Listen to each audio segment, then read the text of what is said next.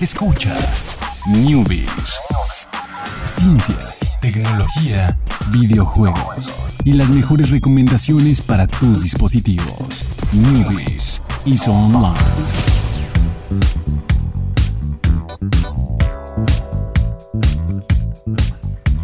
¿Qué tal? Muy buenas tardes, sean todos ustedes bienvenidos aquí a Newbies a través de Plano Informativo Radio. Ya llegamos al jueves, ya se puso ahí su simbolito de carga porque su partida ha sido guardada. Felicidades, ahora viene lo bueno que es sobrevivir al fin de semana. Pero por lo pronto empecemos con las noticias de videojuegos. ¿Cómo estás, Alex? Muy bien, los, los, los checkpoints me hacen muy feliz. Noticias de videojuegos ahí. Y esta es la temporada. ya, ya se siente, ya, ya, ya se siente que ya va a salir WWE 2019. Ya, ya, lo- ya lo veo venir. También ya se siente que FIFA también ya va a salir. Entonces, este es, este es el- la, la mejor temporada, ¿eh? la mejor temporada. Pero bueno, hoy no vamos a hablar de ninguno de estos dos juegos. Solamente los quise mencionar por, por, por fan. Pero vamos a hablar de otras cosas eh, que también, bueno, me dieron a mí mucha risa. No sé si tú la, la- la habías visto, Jorge. Pues resulta que sacaron, eh, Xbox sacó un control edición especial a prueba de grasa. Está hecho de un material eh, eh, que hace que brille, brille, brille demasiado el, control. Eh, este material, pues efectivamente es resistente a la grasa, entonces puedes ahí estar comiendo la pizza, comiendo las alitas, el pollo frito, lo que tú quieras y tus, dedos van a estar, no, no vas a tener que agarrar la servilleta, ahí agarras tu comida y vuelves al control. Eh, el, pro- promocional nos aparece una cosa de chiste y parece que no es un, no es un control real. Pero sí, sí, sí lo es y va a estar a, a- a la beta. Eh, una edición limitada y va a incluir una copia de, de PlayerUnknown Battlegrounds, o sea, el, el, el Fortnite que sí cobra. y El no Fortnite que cobra y bueno, que, no, que ya no pegó. el que ya no pegó. Pero bueno, tal vez con este control eh, levante. Pero bueno, es una edición súper, súper limitada.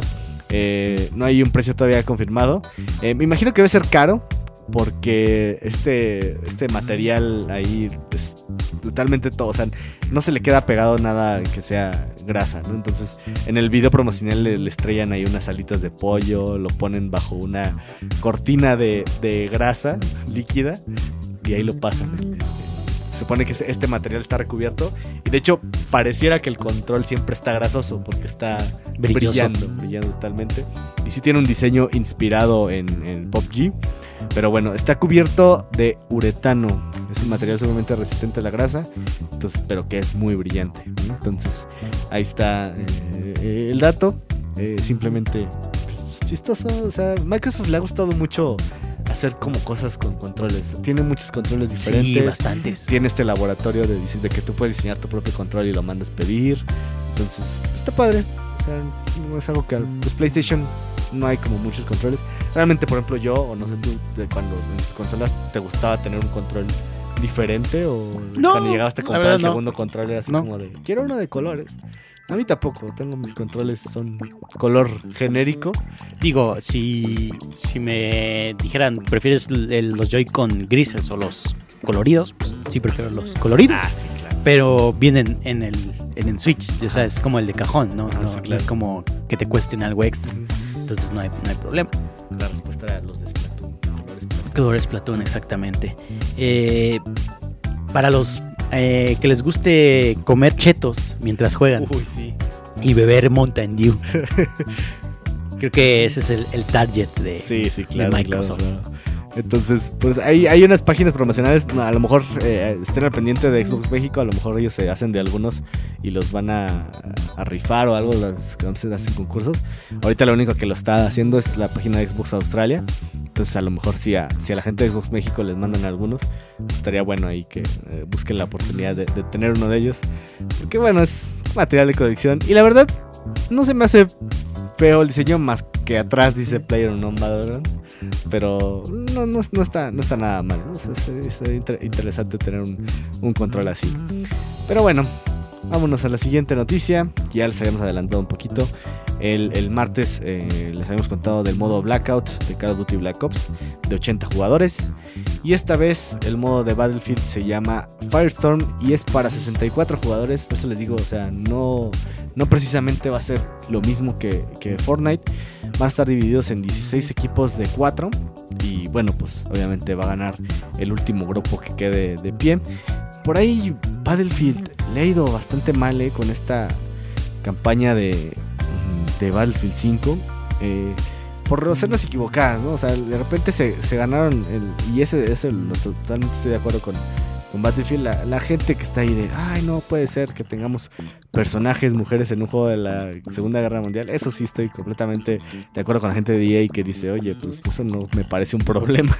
Pero bueno, pero por otra parte, lo que sí está haciendo mal eh, EA es, tiene una campaña para pronunciar el juego muy mala. O sea, no, no, no, no están para nada atinados. Su evento, ya lo platicamos cuando tuvieron su evento. Eh, que estuvo Trevor Noah, el comediante, pero en su evento hubo 20 minutos de plática con desarrolladores y no como 25 y ya después de los 25 minutos mostraron el juego, ¿no? Y que de entrada eso fue así como de, oigan, o sea, pues si quieren hablar de un juego que van a mostrar 25 minutos después, ¿por qué no lo muestran primero? Entonces, cositas así. Luego también anunciaron que el, este modo Firestorm, de hecho, no iba a estar disponible en lanzamiento. Y la gente se empezó a quejar y luego dijeron, eh, ¿cómo que no? Entonces no tuvieron más que retrasarlo un mes. Battlefield iba a salir en octubre, ahora va a salir en noviembre. Entonces no le ha ido nada, nada, nada bien. Eh, probablemente con suerte la, la próxima semana, si, si, me llega ahí la, la invitación, eh, les puedo decir qué tal está por la, por la beta, que va a estar sucediendo esta semana. Entonces, pero pues bueno, no le ha ido... Han, han tomado malas decisiones de ahí de, de, marketing y no han sabido ahí cómo afrontar el, pues que los, los jugadores ahí que son la comunidad tóxica ahí que, que, que, que ha generado ahí con, con, lo que ha pasado en Battlefield. Pero bueno, yo, yo esperemos que, se, que sea un buen juego y que bueno, este también del Firestone también, también sea, sea bueno. Oye, hablando de comunidad tóxica, uh -huh. LOL. Hay, hay, una, exactamente, hay un evento en LOL que es este, de, no recuerdo exactamente el nombre, es eh, dice Odisea, eh, Aventura Odisea, algo así. El chiste es que hay skins eh, para distintos personajes. Uno de ellos es Jinx, que yo he jugado a veces con Jinx, aparte de mi jugador eh, principal, que es... Eh, Jinx solo puede ser el Pokémon, ¿eh? o sea, no sé qué, qué tratan de, de, hacer poniéndole Pero este es Jinx. Jinx con I latina, amigo. Bueno, está bien, está bien, se las paso. Se las de hecho paso. no es este, no es pequeña y redondita y, y negrita, no, es, es, es, delgadita y flaquita, este, y sigue siendo mejor Jinx. Con muy, muy blanca, prácticamente blanca. Sí, bueno, sí. El, el, chiste es que sí, el, el, el, evento es como de Odisea en el espacio. Uh -huh. eh, entonces, los personajes que tienen skin tienen skin como onda steampunk. Okay. Y se ven muy bien. Entonces, por si alguien que nos escucha juega LOL? LOL? y usa uno de estos eh, personajes, puede jugar y obtener sus skins o comprarlas, ya si quiere gastar. O en, si no usas esos personajes, pues hay sentinelas, hay este sentinelas, iconos, gestos y pues todo el montón de cosas que siempre dan en este tipo de eventos. Perfectamente. Sí, sí, yo sé que hay mucha gente todavía ahí jugando LOL. Hay millones de millones, personas millones jugando de personas LOL. Mira, LOL. es Caín, Yasuo, Malfit, Zona y Six. Son, ah, los, perfecto, son los perfecto, que reciben perfecto, este, estas eh, skins especiales.